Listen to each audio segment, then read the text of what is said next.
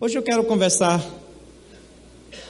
com você, e é a última mensagem nessa direção. É, eu quero conversar acerca de como nós podemos e como nós devemos enfrentar o inevitável e superar o insuportável. Algumas coisas nós não podemos fugir.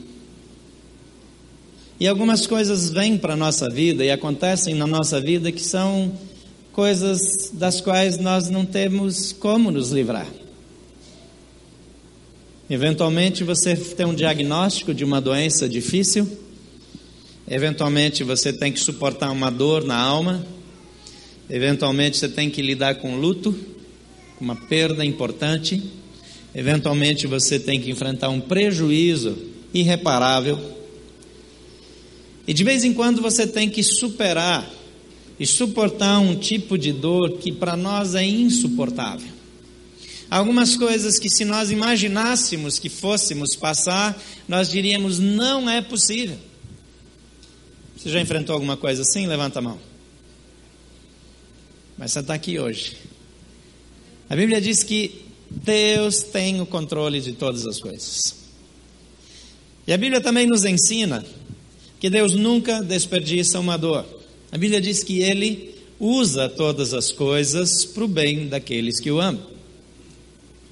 A pior coisa que você possa passar, a maior dificuldade, a pior crise, Deus pode e quer usar isso para abençoar você. E eu quero usar um momento extremo na vida de Jesus.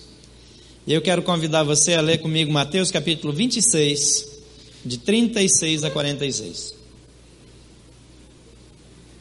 Mateus 26, 36 a 46.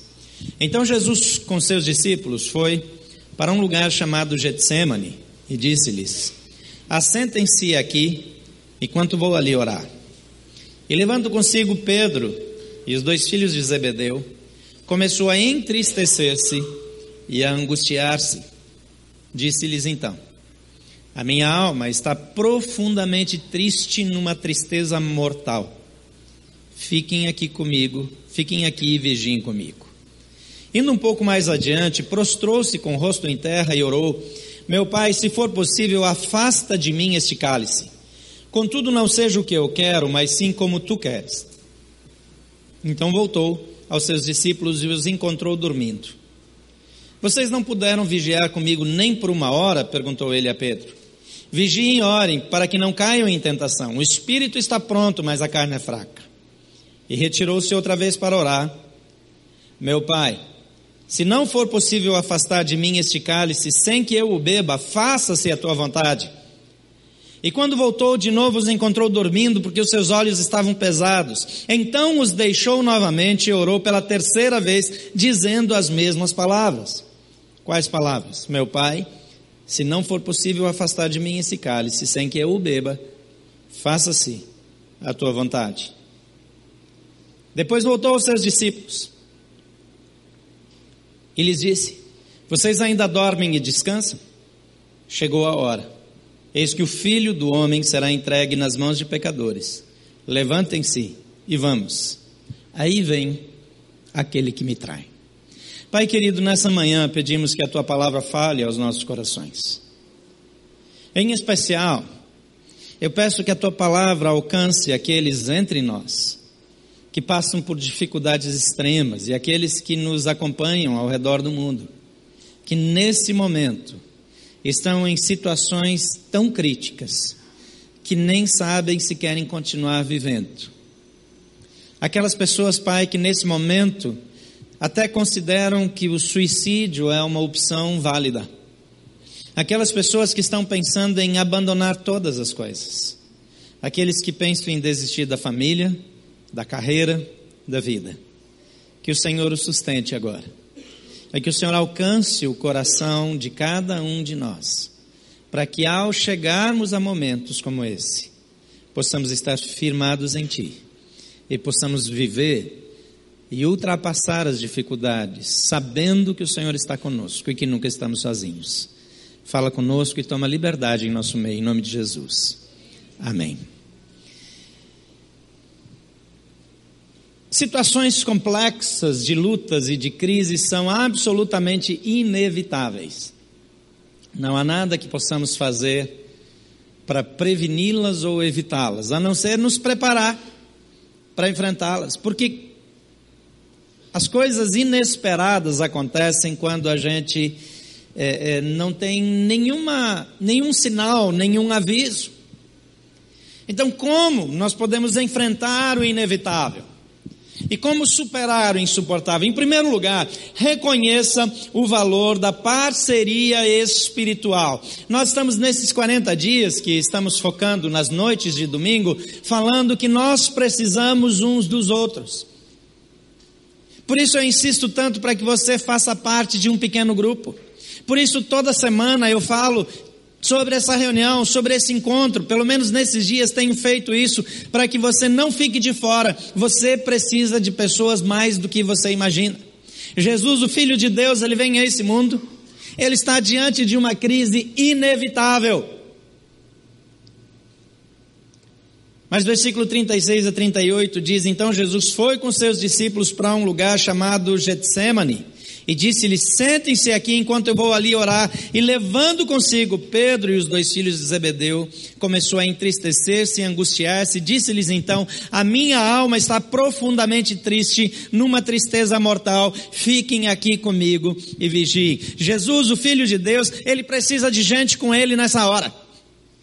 Por que será que nós às vezes achamos que nós podemos enfrentar tudo sozinhos? Algumas pessoas têm uma tendência natural a se isolarem durante o sofrimento, a se fecharem, a fechar o coração, a não abrir o coração, a não falar com ninguém. E toda vez que nós nos isolamos, que nós nos fechamos, que nós não dividimos a nossa dor, a nossa ansiedade, a nossa preocupação com alguém, nós potencializamos a dor e a crise. Precisamos de pessoas.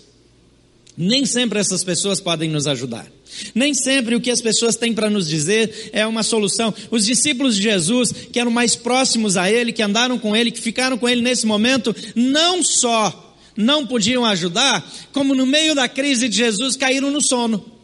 Não conseguiram nem ficar acordados com Ele. Mas Jesus tinha a necessidade, como ser humano, de ter pessoas ao lado dele.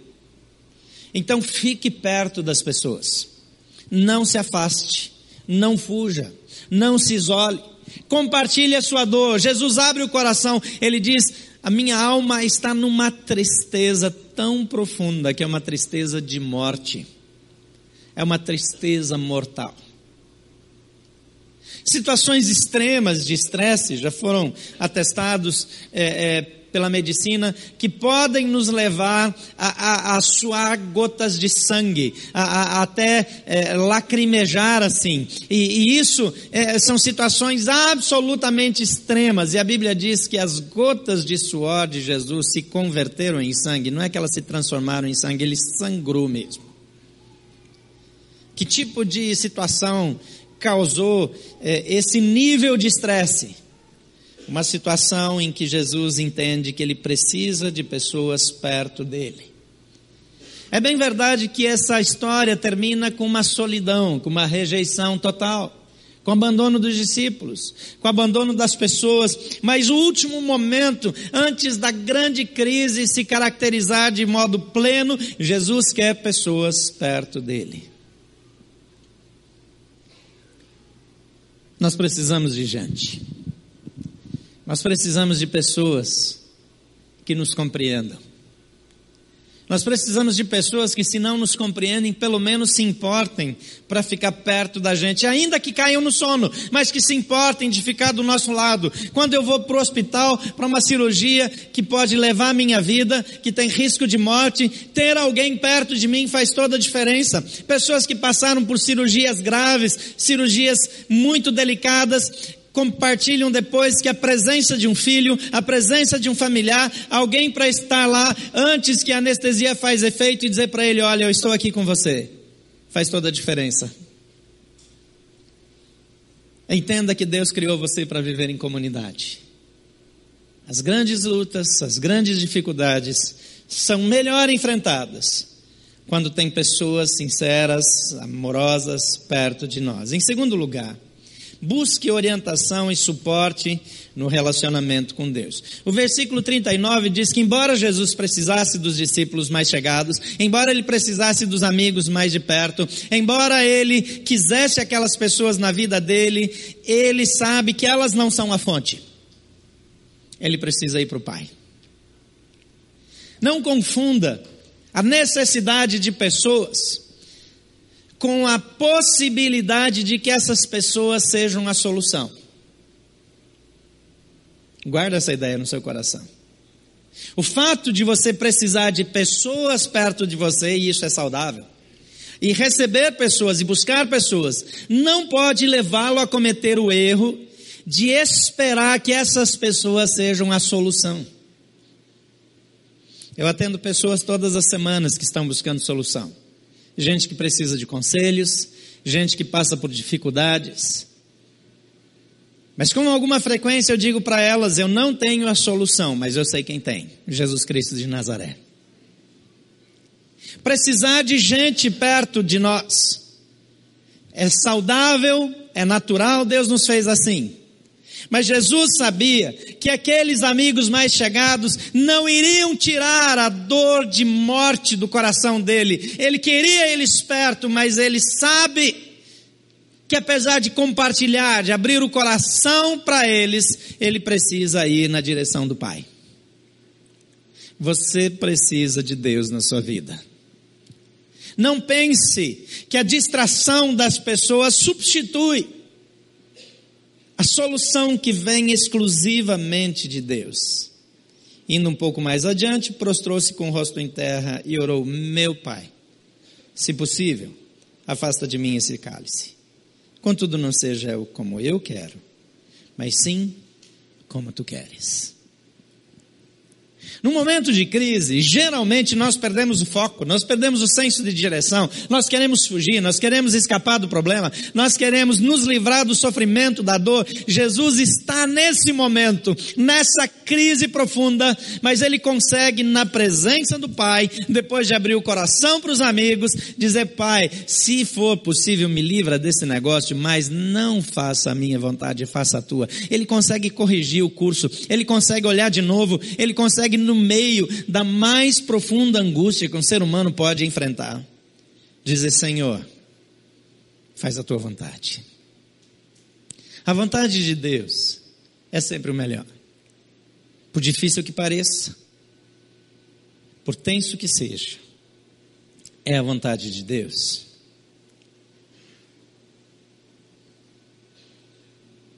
Compartilhe com os amigos. Mantenha amigos perto.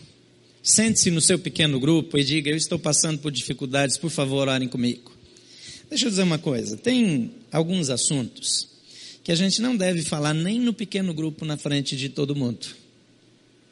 Jesus tinha um, um pequeno grupo, o PG de Jesus tinha 12 pessoas, estava quase na hora da multiplicação. Ele tinha 12 pessoas. Mas ele não falou essas coisas para as 12 pessoas do pequeno grupo ele saiu com os seus parceiros mais chegados. Ali ele abriu o coração. Tem algumas coisas que você não abre do seu casamento, da sua vida pessoal, de pecados que talvez sejam inconvenientes revelar na frente de todos. Agora, lá no pequeno grupo, Deus vai colocar duas ou três pessoas que são totalmente fiéis, totalmente leais, totalmente maduras para esse tipo de coisa, que são próximas a você. E cada reunião de pequeno grupo nós temos um tempo de compartilhamento, de orar uns pelos outros. É ali a hora de falar. Não é lá no grupo maior. Coisas mais delicadas é ali que a gente faz. E depois que a gente compartilha, o que, que nós fazemos? No máximo dá um abraço. Porque o próximo passo é ir para o Pai. Então, juntos, aqueles dois ou três vão orar ao Pai. E Jesus passou por isso ele tem o seu encontro com um pequeno grupo, mas ele deixa o pequeno grupo um pouquinho mais ao lado e leva os seus amigos mais chegados e abre o coração para eles, mas ele deixa aqueles amigos mais chegados, ele vai na direção do Pai.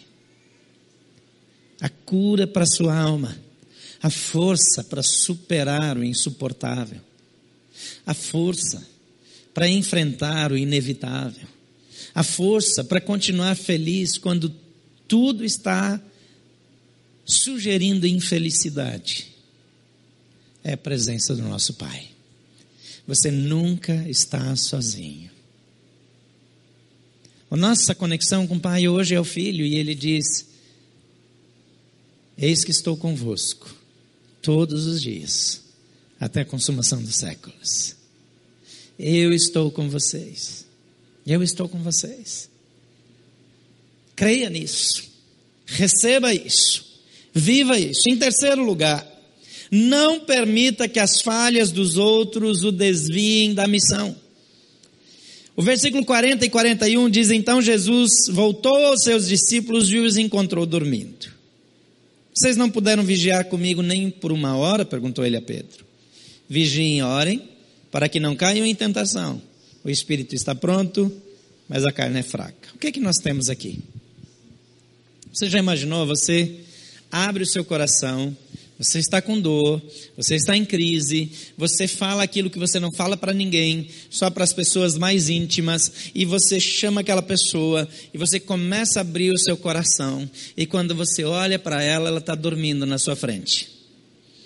Já aconteceu com você? Eu tenho alguns amigos que já dormiram na frente de todo mundo, acho que eles dormiriam numa reunião com o presidente. Você já dormiu na frente de alguém que está contando os seus problemas? Eu não vou pedir para levantar a mão, que talvez eu tenha que levantar a minha também. Jesus abriu o coração no momento mais tenso da vida dele para as pessoas que mereciam a maior confiança dele. Sabe o que aconteceu? Eles caíram no sono. É isso. É isso. E Jesus volta para eles. E Jesus fala com Pedro e diz: Vocês não puderam vigiar comigo nem por uma hora. Mas olha como Jesus continua essa frase. Ele diz: Vigiem e orem, para que não caiam em tentação. Jesus não está dizendo aqui, como vocês fizeram isso comigo, como vocês puderam ser tão negligentes, como vocês puderam fazer pouco caso desse momento extremo que eu estou vivendo. Jesus, no meio da crise mais extrema da sua vida, ele consegue olhar para aqueles discípulos e dizer: cuidem, porque vocês podem cair em tentação, tenham cuidado, vocês precisam orar, não é porque eu preciso de vocês, vocês precisam vigiar, não é porque eu estou angustiado, vocês precisam vigiar porque vocês estão sob ameaça. É inacreditável. Talvez eu ia dizer: olha, vou embora para casa, me deixem sozinho, não preciso ficar aqui. Eu nem queria que vocês viessem mesmo. Mas Jesus consegue ser sincero com eles e dizer: poxa, nem por uma hora vocês puderam me apoiar. Veja bem, vigie, fiquem atentos, para que vocês não caiam em tentação. Tirou o assunto dele. Eventualmente, quando alguém falha conosco, nós perdemos o controle. E nós falhamos de volta. Não é verdade? Quando alguém nos ofende, especialmente em momentos de crise, nós não temos condições de falar direito.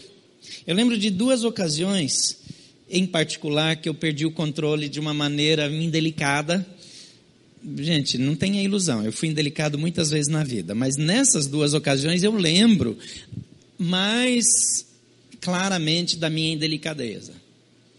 Foi no momento que eu tive uma crise renal. Quem que é meu parceiro aqui já teve crise renal? Levanta a mão. Você vai me entender mais do que os outros. Eu acordei à noite fazendo uma crise renal. O rim se contraindo, uma dor insuportável. Eu já tinha suspeitado, já tinha percebido que o meu corpo estava anunciando, é, é, prenunciando uma crise renal. Nunca tinha tido, mas é para isso que a gente vai na escola, para aprender essas bobagens, para ficar assustado na hora que as coisas acontecem, né? Então eu já sabia dos sintomas, como é que a coisa acontece, eu já vinha com alguns sinais, acordo de madrugada com uma crise renal. Acordei já urrando de dor, já quase desmaiando, com náusea, com todas as sensações ruins que eu podia ter, e eu falei, amor, pega a chave do carro e me leva para o hospital agora. A Tuca acordou meio assustada, o que, que você tem, o que, que você está sentindo, e começou a fazer perguntas como as mulheres conseguem fazer um interrogatório. Vocês sabem do que eu estou falando, né? Eu não conseguia responder. Eu não queria falar. Eu só sabia que eu tinha que chegar no hospital. E de repente, no meio daquela coisa, eu quase gritei com ela de pega a chave e me leva para o hospital. Eu não quero falar. Talvez foi um pouco pior, né?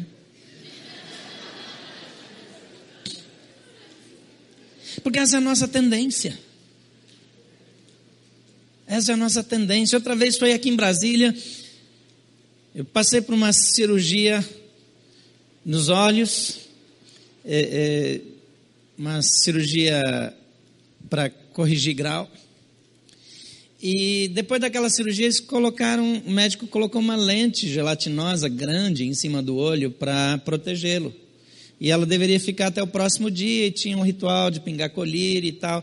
Em princípio, não era para ter dor. O problema é que a porcaria daquela lente saiu, enrolou, dobrou, ficou dentro do olho em algum lugar. E a dor que eu senti, eu nunca imaginei que o olho pudesse doer tanto. E aí, a, a, os meus diáconos eram minhas filhas nessa ocasião, que estavam lá para servir a ceia para mim, pingar colírio no meu olho. E eu queria botar mais colírio, porque eu não estava suportando. E aí elas começaram a querer explicar para mim que o médico falou que não podia pingar, que tinha que pingar só, não sei, de vez em quando. Daqui a pouco eu dei um berro lá, me dá a porcaria desse colírio que eu vou botar nesse olho, nem que eu tenha que enfiar lá dentro. Porque quando nós estamos em momentos de dor, de crise, de desequilíbrio, e alguém não corresponde à nossa expectativa naquele momento, às vezes nós simplesmente falhamos. Nos meus dois exemplos eu errei sozinho, não errei de volta. Eu que estava errado nas duas vezes. Mas Jesus está na crise mais absurda da vida dele. As pessoas em quem ele confia lhe falham e ele se preocupa em cuidar delas. Ele não se preocupa com sua dor. Mas não é que ele não tinha dor. Ele disse para eles que a tristeza dele era mortal. Ele faz uma descrição de algo que eu e você nunca sentimos. Mas no momento em que falham com ele, ele não finge que nada aconteceu, ele diz: nem uma hora vocês puderam ficar comigo. Vigie para que vocês não caiam em tentação. Vigie para que vocês fiquem firmes. O que Jesus está percebendo? Se vocês não conseguem ficar comigo, como vocês vão vigiar o suficiente para não cair em tentação? Fiquem firmes, esforcem-se, trabalhem, prestem atenção. O foco de Jesus na sua maior crise ainda é o bem-estar dos seus seguidores. Muitas vezes, as falhas dos outros se tornam desculpa ou justificativa para nós também pecarmos.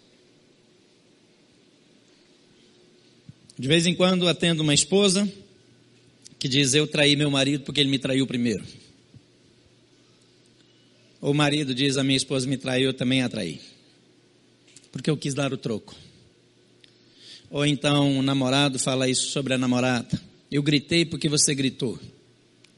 Quando o casal discute, o marido diz para a esposa: É porque antes você fez tal coisa, por isso que eu fiz isso. Sempre dizendo que é justificável que eu faça o que eu não devo fazer, porque a outra pessoa fez o que não deveria fazer ou porque a outra pessoa não me atendeu como eu esperava que atendesse, ou como eu julgava que tinha direito de ser atendido, ser assistido na minha necessidade, na minha expectativa, então eu me dou o direito de pecar. Então não peque por causa dos outros. Não permita que o erro dos outros leve você ao pecado. Não permita que a falha dos outros controle o seu estilo de vida. Não permita que aquilo que as pessoas fazem de maneira inadequada Sonhe como autorização, como liberação, para que você faça o que é errado também, porque isso não vai ajudar você a superar a sua crise, pelo contrário, vai levar você à derrota. prossiga firme. Jesus não olha para si, ele não reivindica os seus direitos, ele olha para as necessidades daqueles que estão perto dele. Em quarto lugar, supere as decepções, afirmando suas convicções e valores. Jesus tinha acabado de eles dormindo de novo. E dizia ele: retirou-se outra vez para orar. Meu pai, se não for possível afastar de mim este cálice sem que eu o beba, faça-se a tua vontade. Quando voltou, de novo os encontrou dormindo, porque os seus olhos estavam pesados. Então deixou-os e orou pela terceira vez, dizendo as mesmas palavras. Ele volta, conversa com eles, ele vai para o pai, ele volta, eles estão dormindo de novo. Ele deixa eles dormirem. Eu não posso controlar as decisões das outras pessoas. Eu vou repetir isso porque eu tenho certeza que nós precisamos entender isso melhor. Você não pode controlar as decisões e as reações das outras pessoas.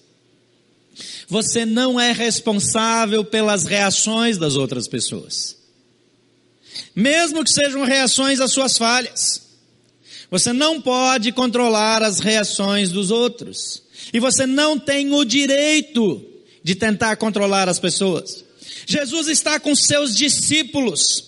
Ele dava instruções, ele dava ordens para eles, mas quando eles falham com ele, ele não dá uma ordem, ele não tenta controlá-los, ele dá um conselho. Quando eles não seguem o conselho, ele permite que eles vivam as suas escolhas. Você está percebendo a importância disso? Os nossos relacionamentos muitas vezes entram em colapso porque nós queremos controlar as outras pessoas. A esposa quer controlar o marido, o marido quer controlar a esposa. Os pais querem controlar os filhos de maneira excessiva. Querem controlar o destino deles, a profissão deles, a vida deles, as escolhas deles. Dá o seu conselho. Quando é uma criança, você precisa decidir para protegê-lo. Depois que ele não é mais criança, a decisão é dele. A decisão pode fazer você ficar mais triste ainda. Pode ser que a decisão do seu filho cause uma crise maior na sua vida. É a decisão dele. Ele quer continuar dormindo. Deixe-o dormir e vá para a presença do pai. Não tente resolver a vida dos outros.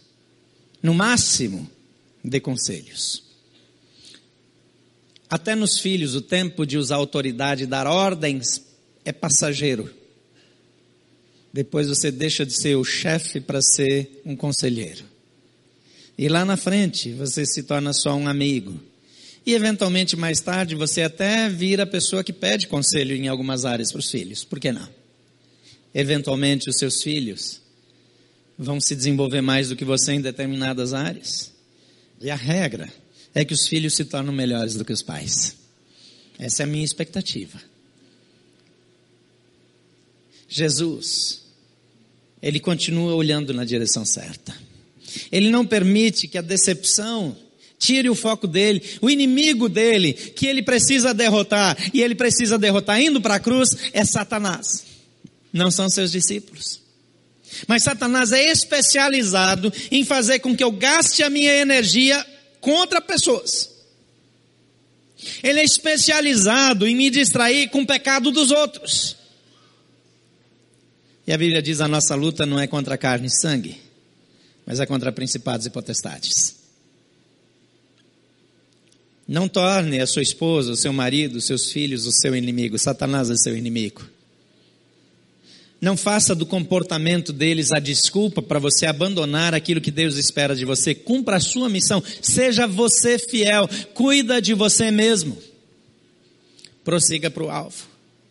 Não abandone permaneça, siga em frente. Em quinto lugar, encare o desafio com determinação e autoridade. O versículo 45 e 46 diz: Depois voltou aos discípulos e lhes disse: Vocês ainda dormem e descansam? Chegou a hora. Eis que o filho do homem está sendo entregue nas mãos de pecadores. Levantem-se e vamos. E aí ele acrescenta: Aí vem aquele que me trai. Essa é a hora que eu quero fugir, que eu quero sair de cena. Se o inimigo está vindo, eu vou para outro lado. Se a situação está crítica aqui, deixa eu mudar para lá, quem sabe lá o ambiente é melhor. Tem pessoas que mudam de cidade, que mudam de emprego, que mudam de função, que fazem mudanças tremendas na vida, porque não têm coragem de enfrentar uma dificuldade. Olhe para a tentação, olhe para a dificuldade, enfrente-a com coragem e vença. Jesus não quer mais adiar o sacrifício. Ele diz: chegou a hora. Quanto mais cedo chega a hora, mais cedo chega a vitória. Amém ou não? Quanto mais cedo enfrento o problema, mais cedo eu saio do problema. Numa dessas viagens para o Haiti, eu ajudei lá a fazer a construção, a gente estava construindo orfanato, e eu pensando que era fortão assim, porque os meus músculos eles só mudaram de lugar, eles eram aqui e agora eles estão aqui. Mas é músculo igual, isso aqui ó, esse volume aqui é músculo puro. É, então eu fui lá trabalhar e, e, fui carregar bloco de concreto, e fui fazer buraco no chão, e, e fui virar massa. E lá não tinha betoneira, então era tudo no braço. E eu voltei com uma hérnia inguinal. Hérnia inguinal é um negócio meio complicado, porque quando o, o aquela parte do intestino decide olhar para fora, por aquele buraquinho da hérnia, dá uma dor assim genial. Depois que sossega, está tudo bem. Eu falei, eu vou operar nada? Aí o Daniel, ele é médico, ele gentilmente mandou para mim várias imagens de como fica uma pessoa que não opera a hernia inguinal. É uma imagem bonita, com o intestino descendo assim até o joelho, assim, só uma pele em volta, umas, umas imagens maravilhosas. Ele teve um argumento assim convincente. Quando eu vi as imagens que ele mandou, eu disse: Eu quero operar amanhã. E aí, não podia operar amanhã. Eu disse: Não, eu quero operar logo. Porque já que tem que operar, já que tem que fazer, quanto mais cedo fizer, mais cedo você está recuperado. Às vezes nós procrastinamos, às vezes nós queremos empurrar sempre para depois, para depois, para depois, para depois. Jesus levantou, ele disse: é agora, é agora. Eu não vou continuar a história até a, a morte, o sofrimento e a ressurreição de Jesus. Eu quero focar com vocês nesse momento de crise. E para encurtar a história, Jesus ele sabe que não tem como sair dessa situação sem passar por ela. Então ele diz: é melhor que seja agora. Ele levanta e fala para os seus amigos: chegou a hora, levantem-se, porque é agora. O que aconteceu é que eles deram no pé de novo. Primeiro Pedro pega a espada e faz uma bagunça lá, e Jesus acaba tendo que colar de volta a orelha do cara que caiu. Ele meteu a espada, depois eles somem, desaparecem, fogem. Negam, dizem que não conhecem Jesus. Mas Jesus se posiciona. Ele diz: Não importa o que está por vir, eu vou cumprir a tua vontade. Algumas situações são inevitáveis. A Bíblia diz que Deus já sabia que nós passaríamos por isso. Ele já tinha planos para minha vida e para a sua. A Bíblia diz que no caso das provações, Deus nunca dá uma provação maior do que a gente possa suportar, diz que junto com a provação Ele dá também o meio de escape, a saída pela qual a gente pode vencer o problema. Mas o fato é que muitas vezes nós não nos posicionamos como Jesus. E nessa manhã eu quero desafiá-lo a, diante de Deus, reprogramar as suas reações diante de Jesus, comprometer-se a agir como Jesus agiu, a dar os passos que ele deu, a tomar as posições que ele tomou, para que você saia com vitória. Não permita que o erro dos outros controle você. Não permita que a presença dos outros o distraia de buscar a presença do Todo-Poderoso, que é o único que pode mudar a sua história. Não permita que a dor o intimide diante da sua missão. A sua missão é mais importante do que o seu sofrimento. E Deus está mais interessado no, no seu crescimento do que no seu conforto. Deus está mais interessado em que você cresça do que você fique feliz naquele momento. Porque depois de vencer o obstáculo, a alegria é indescritível. Depois de passar pela dor, a satisfação é, é absolutamente, infinitamente maior. E o Senhor está com você. Você passa por dores agora. Você está em crises que você não sabe o que fazer. Você passa por momentos difíceis, lutas, enfermidades. Amigos decepcionaram você. Pessoas de quem você esperava algo não foram leais como você esperou e dormiram quando você estava vigiando. Coloque-se diante de Deus, feche seus olhos. Talvez nesse momento você precisa de uma graça especial da parte de Deus. Talvez você precisa de uma porção sobrenatural do toque do Espírito Santo, para que você seja renovado, para que você seja fortalecido. Você está nesse auditório, na área externa ou nos acompanha pela internet, eu quero pedir que você também feche seus olhos agora. E onde você estiver, se você puder, se coloque em pé e diga: Senhor, eu preciso de algo sobrenatural. Talvez eu não veja você, mas Deus está olhando para você.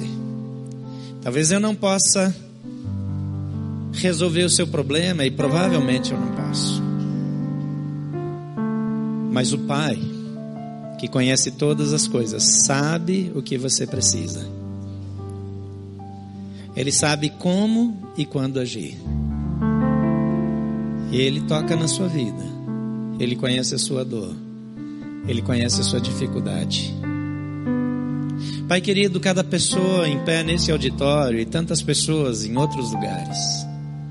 São pessoas que nesse momento precisam da tua graça ainda que tenham uma cruz pela frente, ainda que tenham rejeição, tortura, abandono pela frente.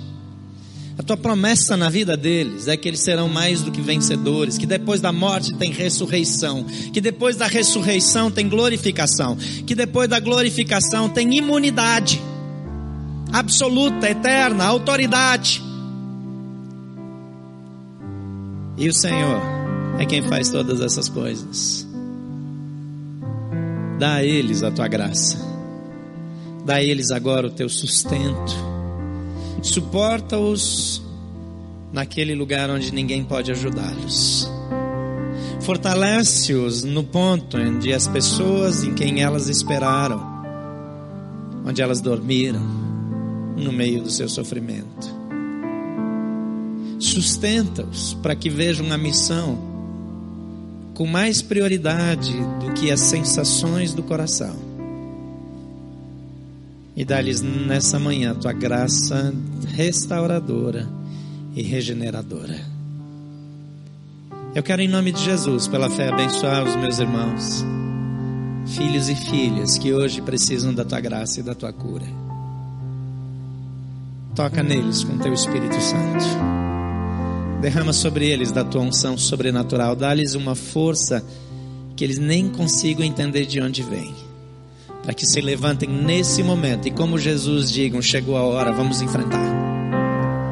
Sei com eles, meu Pai. Sei com eles, Senhor Jesus.